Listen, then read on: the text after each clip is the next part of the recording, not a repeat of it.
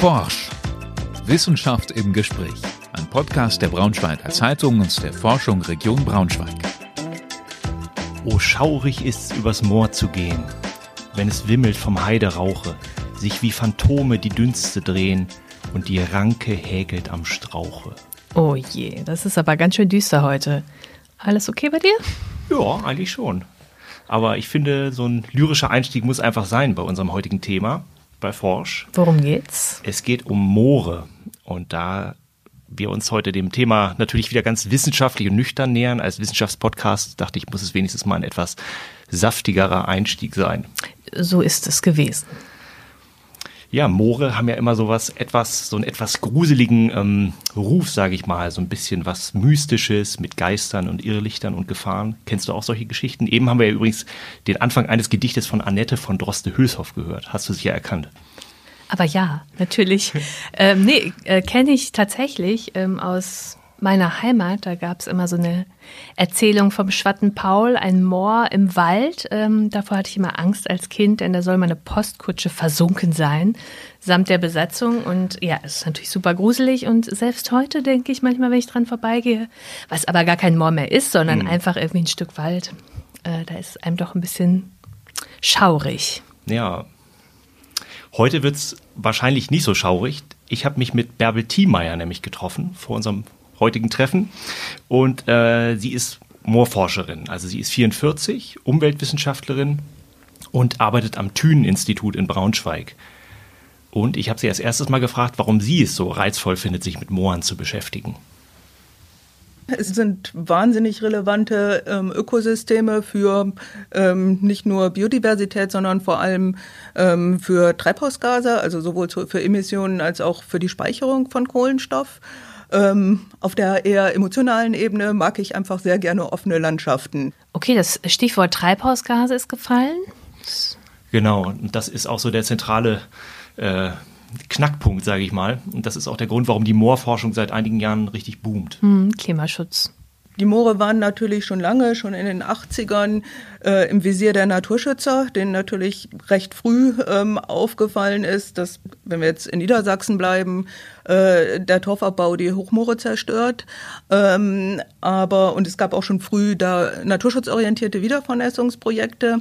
Ähm, aber irgendwann sind dann auch die ersten Leute rausgegangen und haben angefangen, Treibhausgase zu messen ähm, und haben festgestellt, ähm, dass sehr hohe Kohlendioxid, also CO2-Emissionen aus den ähm, entwässerten Mooren kommen. Und ähm, mit ähm, steigender steigendem Interesse und steigender auch politischer Bedeutung an der ähm, Reduktion von Treibhausgasen kommen halt auch die Moore immer mehr in den Fokus.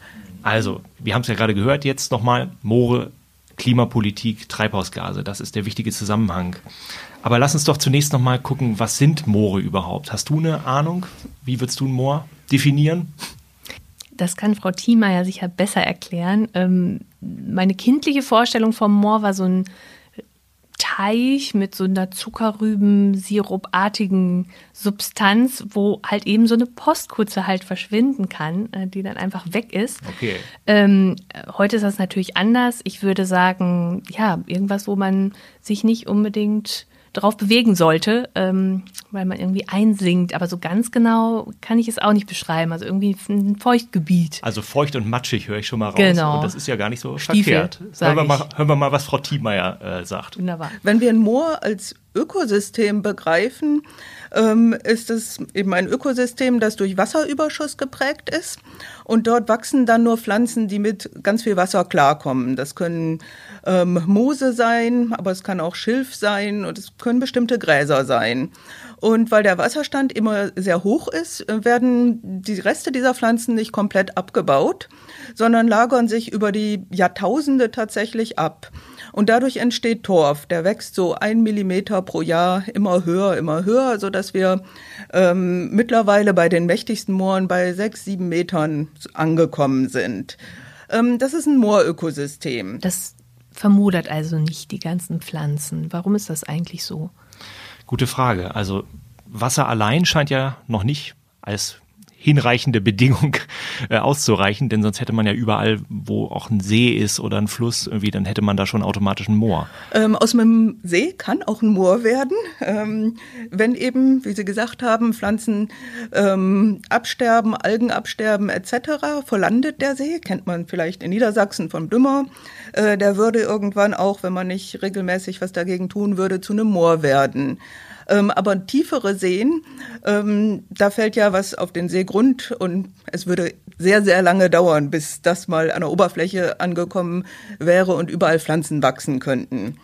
Ähm, das heißt, ähm, wir brauchen erstmal Pflanzen, um ein Moor zu haben, ähm, die eben ja dort wachsen können und eben aus ihren Resten Torf gebildet werden kann. Es sind aber nicht irgendwelche Pflanzen, ähm, denn um im Moor klarzukommen und zu überleben, braucht es ziemliche Spezialisten, denn das sind relativ lebensfeindliche Bedingungen dort für die Pflanzen. Also sehr nass und auch ziemlich sauer. Ähm, Baumarten, ähm, vor allem Erlen können überleben, Kiefern ähm, und ähm, Birken. Die werden aber nicht besonders groß, äh, weil es ihnen da eigentlich nicht besonders gut geht. Und ähm, im Wesentlichen sind es offene Landschaften ohne Bäume. Ähm, Torfmoose kennt man vielleicht und äh, tatsächlich verschiedene Gräser. Ja, wer sich da noch genauer für interessiert, welche Pflanzen da leben, dem, für den hat Frau Thiemeyer noch einen äh, Tipp, wenn man ein bisschen detektivisch äh, daran geht. Nämlich man kann äh, Torfmull nehmen, den man, den manche Leute ja im Garten verwenden und kann den so ein bisschen auseinanderpulen. Und dann erkennt man auch ganz verschiedene kleine, halb vermoderte Pflanzenarten. Mhm. Nutzt du Torfmull in deinem Garten? Natürlich nicht. Nein, das ist ja so ein bisschen in Verruf geraten. Ähm, tatsächlich habe ich da früher gar nicht drauf geachtet. Ähm, da hatte ich aber auch noch keinen eigenen Garten. Heute achte ich da schon drauf, ähm, das nicht zu benutzen. Mhm. Ähm, genau, und ich glaube, früher ist das aber nicht nur als Gartenerde, sondern auch als Brennstoff verwendet worden. Ne? Ist genau. das immer noch so? Oder Gute Frage. Habe ich Frau Thiemeyer zufällig auch gefragt. Fast denken, dass man das nicht mehr machen darf. Ähm, ja, es wird noch Torf abgebaut, ähm, in Deutschland vor allem in Niedersachsen. Ähm, dies wird aber über die Jahre ablaufen. In ähm, Estland, Finnland, Irland wird auch noch Torf verfeuert. Ähm, bei uns wird es vor allem als Substrat ähm, eingesetzt im Profigartenbau und für Hobbygartenbau und eben auch recht viel importiert. Das heißt, wenn hier in Niedersachsen der Torfabbau abläuft, aber immer noch ähm, importiert und genutzt wird, ist eigentlich wenig gewonnen. Wenn wir so auf Deutschland gucken, wo gibt es da eigentlich Moore oder ja große Vorkommen? Ja, ich selber habe erstmal an Niedersachsen oder an Norddeutschland irgendwie gedacht, weil ich so Moorleichen kenne aus Heimatmuseen. Nicht hier. wegen der weiten Ebenen nee, und tatsächlich des Weitblicks? Ja, das natürlich auch. Aber ähm, ich, wie gesagt, ich dachte so ein bisschen an Moorleichen aus äh, ja, Heimatmuseen, die es hier so gibt, in, in auch in Schleswig-Holstein, in Niedersachsen, in Hannover. Den roten Franz. Ich weiß nicht, ob du den kennst. Nein, noch nicht. Naja. Ähm, ich werde das ändern. Ja, also hören wir mal, was Frau Thiemeyer sagt. Also es hat viel mit den geologischen Rahmenbedingungen zu tun. Wir brauchen einen Wasserüberschuss. Das heißt, es muss mehr regnen, als verdunstet oder über die Flüsse abfließt. Es kann auch Moore geben, wo es gar nicht so viel regnet, sofern Grundwasser zuströmt.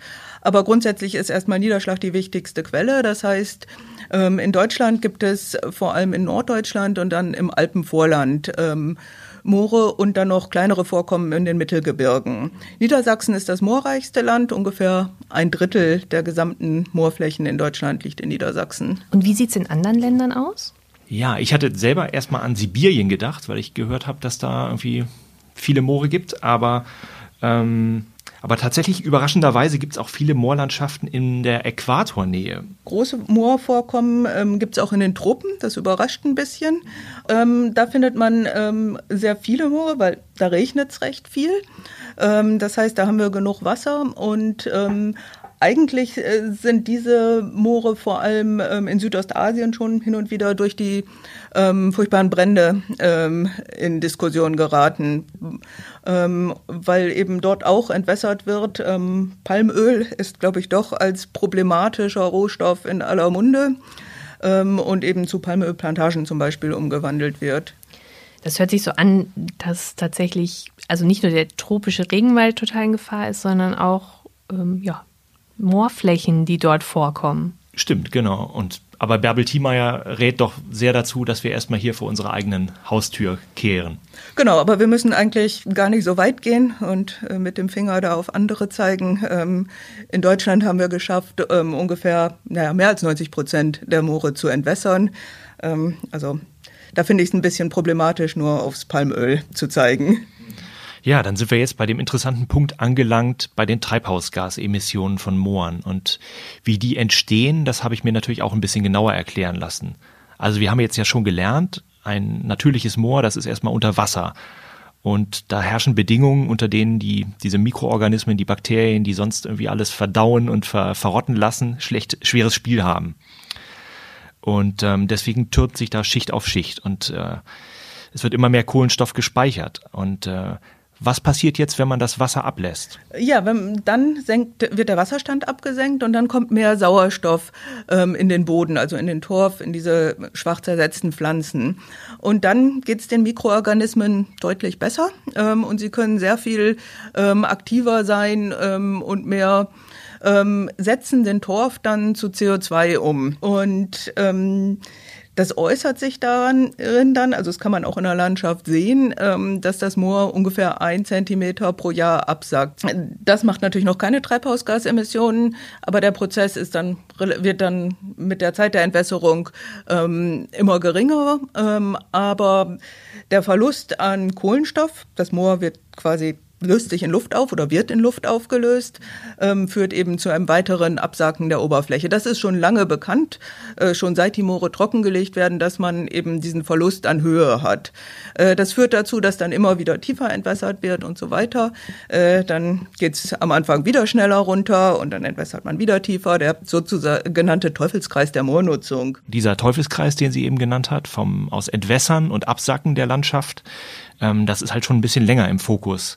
Aber jetzt haben wir natürlich das Klimathema besonders auf dem Schirm und das kommt noch oben drauf. Im Moment sind, haben wir die Schätzung, dass ungefähr 7,5 Prozent der deutschen Treibhausgasemissionen, der gesamten deutschen Treibhausgasemissionen aus entwässerten Mooren kommen. Ähm, das ist eine ganze Menge. Sie machen nur ungefähr fünf Prozent der deutschen Landfläche aus. Ich habe nochmal ins Treibhausgasinventar geguckt ähm, und mir den Flugverkehr rausgesucht. Ähm, und wenn ich jetzt die Treibhausgasemissionen von 2019 ähm, nehme, weil 2020 war Corona-bedingt ja recht wenig Flugverkehr, sind wir mit den Emissionen aus den äh, entwässerten Mooren fast äh, beim Doppelten der, des gesamten in Deutschland startenden Flugverkehrs. Das ist schon eine ziemlich heftige Zahl, oder? Ja, total. Das ist echt krass. Ja. Aber äh, CO2 ist das eine. Es gibt ja auch noch Methan. Also wie sieht es damit aus? Genau. Das ist ja auch äh, super klimaschädlich, noch klimaschädlicher als CO2. Genau, das Methan, ähm, das steht, entsteht durch ähm, Mikroorganismen, die auch unter sehr, sehr nassen Bedingungen ähm, gut leben können ähm, und kommt so aus naturnahen Mooren oder aus wieder vernässten Mooren. Und ähm, das führt dazu, dass nicht alle nassen Moore eine Treibhausgassenke sind, äh, sondern auch noch eine leichte Treibhausgasquelle sein können. Ähm, über die Erdgeschichte oder nicht über die gesamte Erdgeschichte, über die letzten 10.000 Jahre wird allerdings geschätzt, dass trotz des Methans, das die Moore in ihrer Bildungsphase über die Jahrtausende ausgestoßen haben, äh, die Moorbildung trotzdem noch in der Summe mit dem aufgenommenen Kohlenstoff klimakühlend gewirkt haben.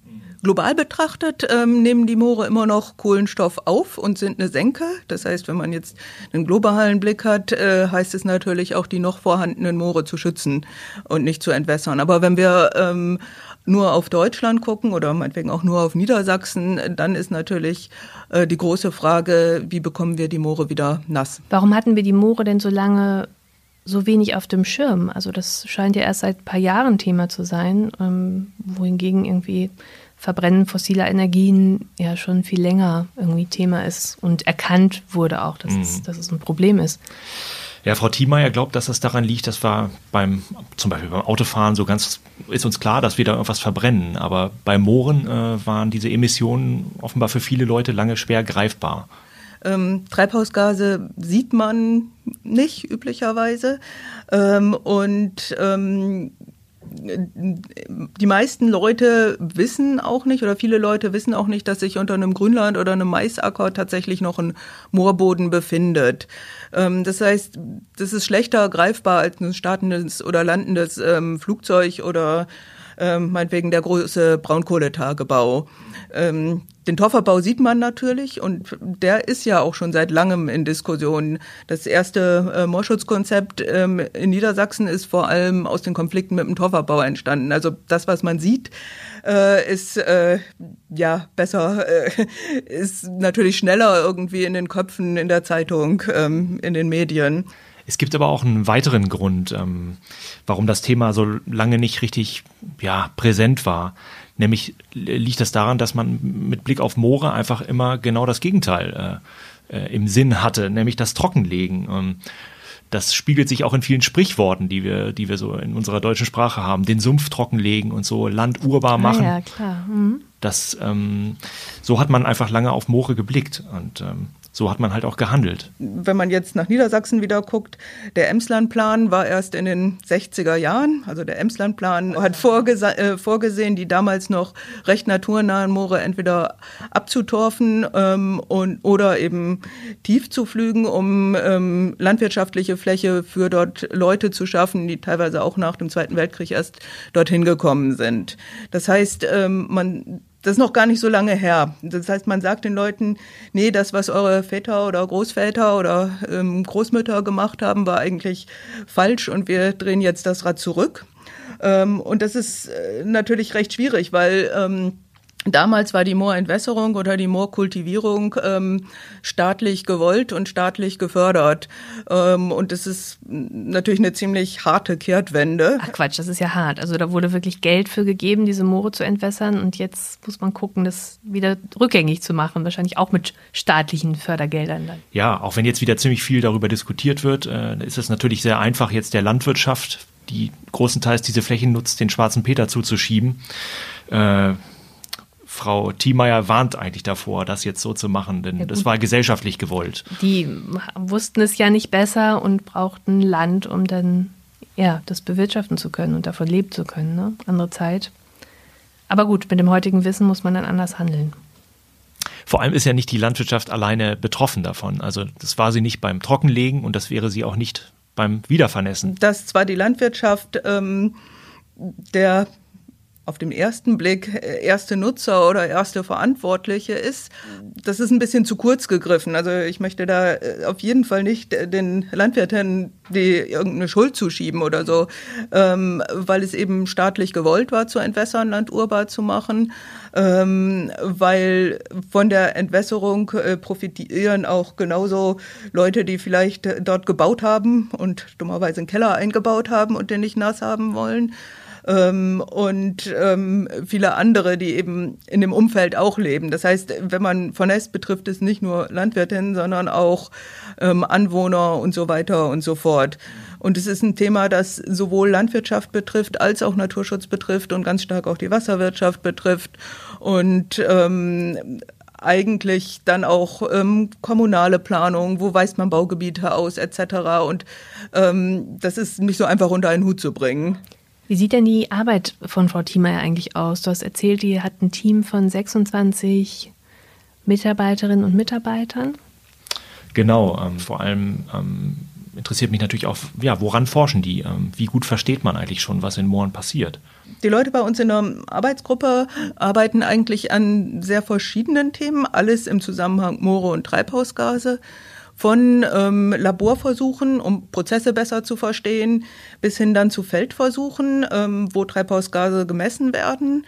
Und es gibt auch ähm, Leute, die sich mit der Modellierung von diesen Prozessen und von Wasserständen ähm, und von Treibhausgasemissionen in ganz Deutschland befassen. Und wie wollen die Forscher es schaffen, die Treibhausgasemissionen runterzubekommen? Ja, das sind halt, das sind halt diese Feldversuche, von denen sie schon gesprochen hat. Also die versuchen, ähm, zum einen messen sie die Treibhausgasemissionen und zum anderen probieren sie aus, wie man diese Flächen dann alternativ nutzen kann. Da kommen wir gleich zum schon angekündigten Begriff Paludikultur, ja. ähm, wie man eben die Treibhausgasemissionen senken kann durch passendes Wassermanagement ähm, oder eben auch eine angepasste Landnutzung. Ähm, und da gibt es verschiedene äh, Versuche. Wo eben ähm, Leute aus meiner Arbeitsgruppe messen, was dann tatsächlich an Treibhausgasen rauskommt und im Vergleich zu der ähm, vorherigen Nutzung ähm, eingespart wird. Paludikultur, das musst du nochmal erklären. Oder Frau Thiemeyer. ja, also das ist so ein zentraler Begriff ihrer Forschung und da geht es halt um die Frage, wie man Landwirtschaft auf so feuchten, wiedervernässten Flächen betreiben kann überhaupt. Und ich habe sie deswegen auch gebeten, nochmal genau zu erklären, woher dieser Begriff eigentlich kommt, äh, was das ist, Paludi. Das kommt ähm, vom Wort Palos, Sumpf. Ähm, den Sumpf hatten wir ja eben schon ähm, und wurde von den Greifswalder Moorforschern eigentlich recht bekannt gemacht, die sich das ausgedacht haben. Ähm, das heißt, man nutzt die Moorstandorte ähm, mit entsprechenden Pflanzen, die eben dort überleben können und die auch wirtschaftlich genutzt werden können. Ähm, weil der Punkt ist ja, wir haben sehr, sehr viele ähm, Moorflächen, vor allem in Niedersachsen, und die sind nicht gleichmäßig verteilt. Wenn jetzt jeder Landwirt, jede Landwirtin ähm, fünf Prozent Moorfläche hätte, hätten wir wahrscheinlich gar kein Problem. Ähm, aber viele Landwirtinnen sitzen ähm, haben Betriebe, die fast ausschließlich auf Moorböden sind. Und ähm, denen muss man langfristig ja auch Planungssicherheit geben, was sie eigentlich ähm, machen können, was sie anbauen können, wie sie wirtschaften können, wenn man nicht alle rauskaufen möchte. Okay, also im Prinzip geht es um Perspektiven für die Landwirte, wie sie dann diese feuchten Flächen weiter bewirtschaften können. Genau, aber das bedeutet natürlich für diese Landwirte, dass sie ihre Wirtschaftsweise völlig umkrempeln müssen. Ähm, denn die meisten Kulturpflanzen ähm, kommen auf so feuchten Flächen überhaupt nicht zurecht. Das gilt auch für die meisten Tiere, also wenn da Kühe weiden zum Beispiel. Ich habe sie mal gefragt, welche Kulturpflanzen denn stattdessen geeignet wären. Das äh, können zum Beispiel Pflanzen sein wie Schilf oder Rohrkolben. Ich kenne sie auch als Pfeifenputzer. Schilf ist vielleicht das offensichtlichste, weil es ähm, in Norddeutschland auch traditionell zur Dachbedeckung genutzt wird ähm, und wird jetzt größtenteils ähm, aus China oder aus dem Donaudelta importiert. Ähm, und die Idee ist ja erst mal recht charmant. Ähm, man importiert nicht mehr, Lieferketten, alles haben alle gesehen, ist gar nicht so einfach, wenn es da mal Probleme gibt, äh, sondern baut es hier in vernässten Mooren an. Ähm, und ähm, schafft dadurch Wertschöpfung ähm, und hat ein nasses Moor. So ist die Grundidee. Also äh, Anbau von Nutzpflanzen auf ähm, Flächen mit naturnaher Hydrologie. Und da reicht es einfach, die Entwässerung dann abzustellen? Also vernässen die Moore dann wieder von alleine oder muss man da aktiv was machen? Ähm, Im Idealfall ja. Wenn es genug regnet, reicht das. Ähm, leider regnet es nicht immer genug.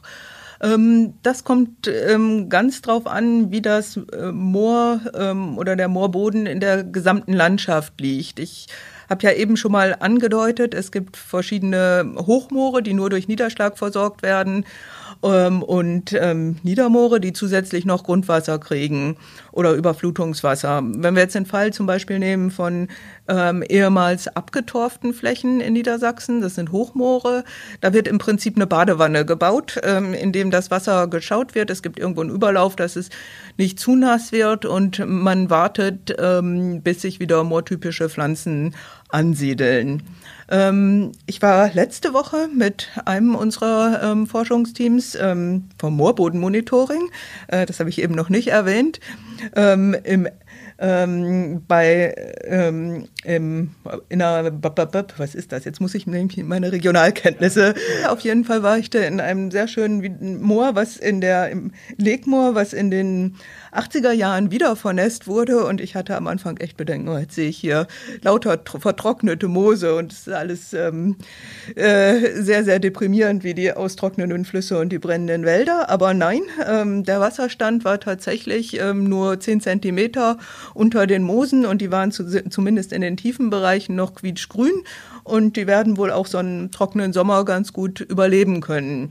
Ähm, woher kommt das Wasser? Zum einen natürlich, äh, das ist Niederschlagswasser vom Winter, was gespeichert wurde und was zwischendurch gefallen ist. Und dort sind schon recht viele Moose wieder aufgewachsen. Und dann hat so ein Moor ähm, ganz tolle äh, Möglichkeiten zur Selbstregulation, weil diese Torfe, ähm, diese frischen Torfe sind total fluffig. Das, die sind eigentlich größtenteils Wasser, das heißt, die sacken einfach runter dem Wasserstand entgegen und kriegen dann noch ähm, kriegen dann noch Wasser. Und wenn sie dann ein bisschen weiß werden, also trocken werden, sind sie nicht tot, ähm, sondern haben einfach nur ihre Farbe geändert. Ähm, und wir alle wissen, äh, weiße Flächen reflektieren mehr Sonnenstrahlung als dunkle und dadurch wird die Verdunstung geringer. Wenn sie dann wieder genug Wasser haben, werden sie teilweise über Nacht wieder grün. Genau, und so können ähm, die vernässten Moore dann im Idealfall sogar einen trockenen Sommer ganz gut überstehen. Das klingt ja erstmal sehr positiv. Ja, aber trotzdem habe ich mich natürlich gefragt, wie leicht dann da wieder Leben ähm, Einzug hält in diese äh, erstmal trockenen und jetzt wieder vernässten Moore. Man kann nachhelfen. Dazu wird im Moment ähm, auch geforscht, ob man ähm, zum Beispiel bestimmte Torfmoosarten ausbringen kann, um eben die ganze Sache zu beschleunigen.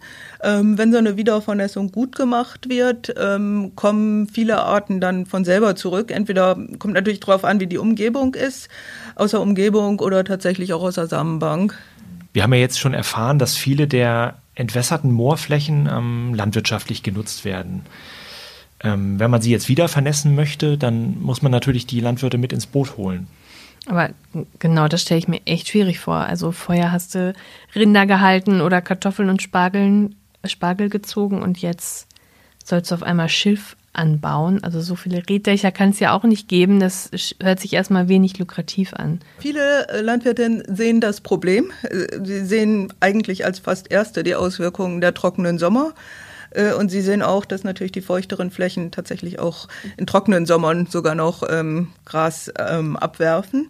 Ähm, sagen, ja, kann ich damit Geld verdienen und ähm, Wer garantiert mir Planungssicherheit und wer bezahlt den Kredit für meinen Kuhstall, wenn ich keine äh, Kühe mehr halten kann? Man kann definitiv nicht ähm, die gesamte Landwirtschaft, wie man nicht alle Forscher oder alle Medienschaffenden über einen Kamm scheren kann, äh, äh, zusammenwerfen, aber das Problembewusstsein ist ist durchaus da. Und ähm, wenn entsprechende Angebote und Konzepte tatsächlich mal marktreif sind, ähm, sehe ich da schon einiges an Bereitschaft, ähm, auch was zu verändern. Weil eigentlich ähm, haben Landwirtinnen ja ein Grundinteresse daran, ihre Produktionsgrundlage zu erhalten und ihren äh, Hofnachfolgern ähm, zu übergeben. Und wenn sich das Moor dann auflöst und wenn man dann Pech hat und darunter kommt Kies oder andere schlecht bewirtschaftbare ähm, Böden, ist es ja eine gute Idee, den Boden zu erhalten. Wie sieht es denn eigentlich politisch aus? Also ist das Thema schon angekommen bei den Vertretern? Ja, das ist natürlich die zentrale Frage. Und sie, also die Frau Thiemeyer arbeitet ja genau an der Schnittstelle zur Politik, ähm, die sich von ihr beraten lässt. Ähm, und gerade weil sie so eng teilweise mit Politikern zusammenarbeitet, tut sie sich natürlich ein bisschen schwer damit, jetzt Schulnoten für ihre politischen Gesprächspartner zu vergeben. Ich habe sie deshalb relativ allgemein erstmal gefragt, wie das Thema schon angekommen ist in der Politik.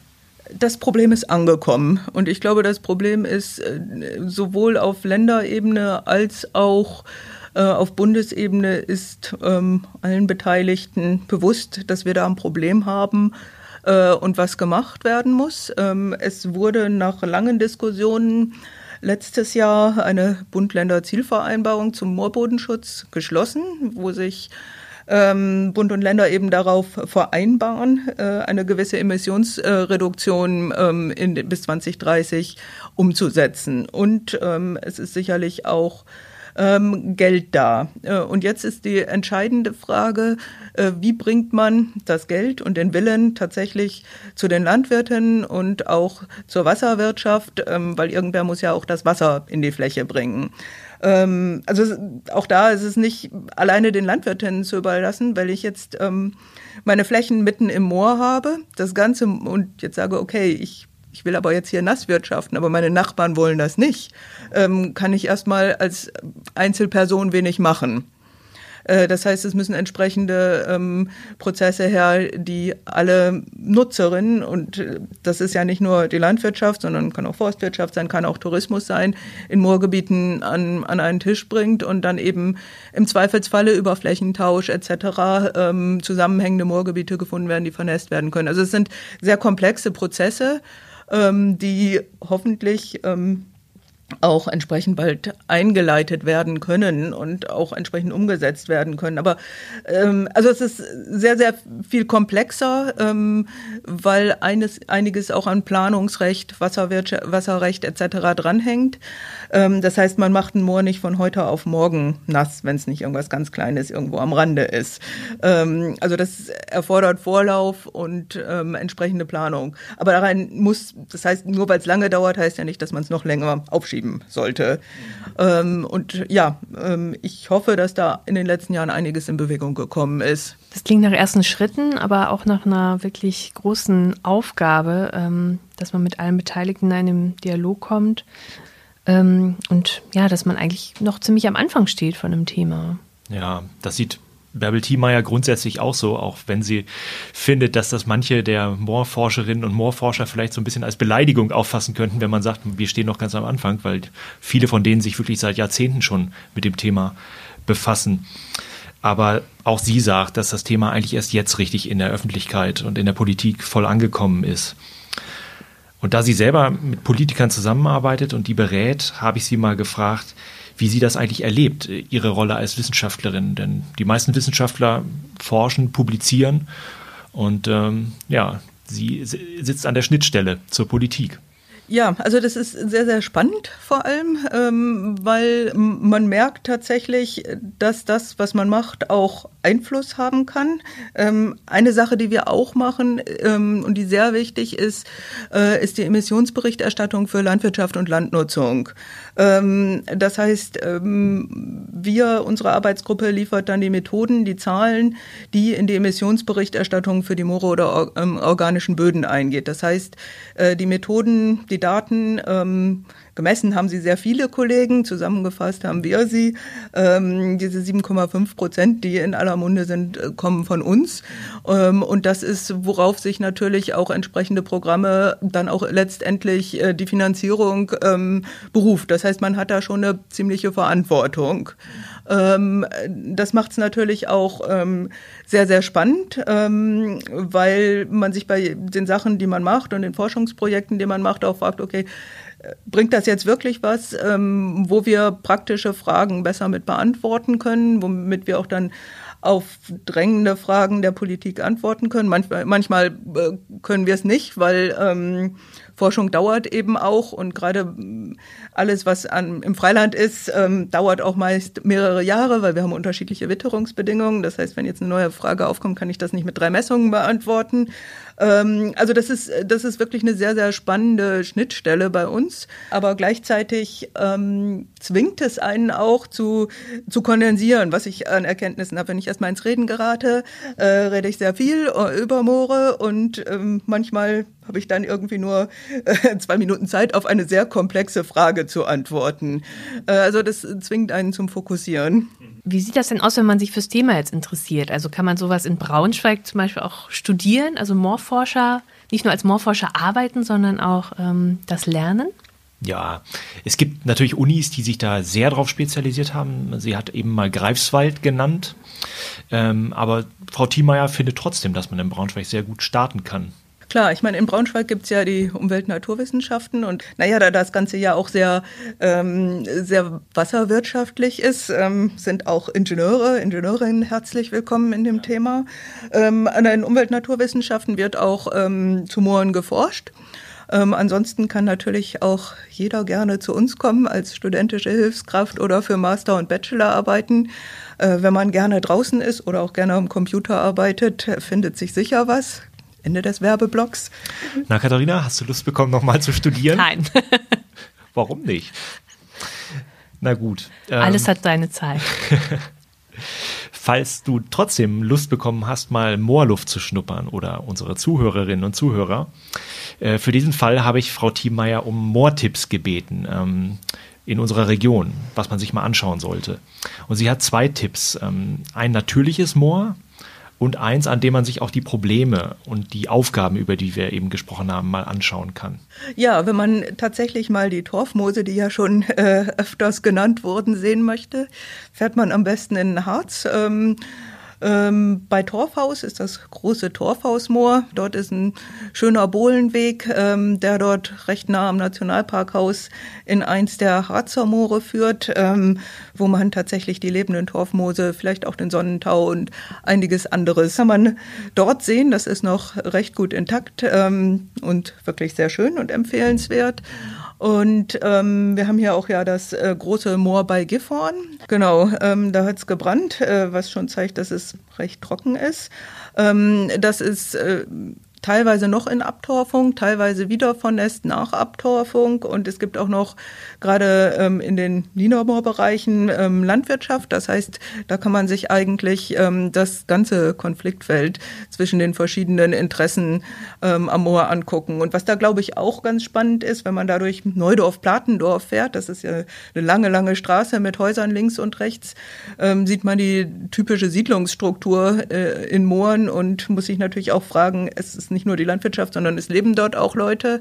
Ähm, dort ist eigentlich alles, was man so an äh, ja, Problemen sehen könnte, kann man dort angucken. Und ähm, da gibt es auch vom NABU Führungen und so, wenn man sich dann mal erklären lassen möchte, wer da so lebt und zwitschert und quakt. Na, Lust gekriegt? Ja, dazu dann schon. Also der nächste Ausflug ist schon geplant. Okay, dann hören wir uns bei der nächsten Forsch-Folge, würde ich sagen. Bis dahin. Bis dahin. Tschüss. Das war Forsch, der Wissenschaftspodcast der Braunschweiger Zeitung und Forschung Region Braunschweig.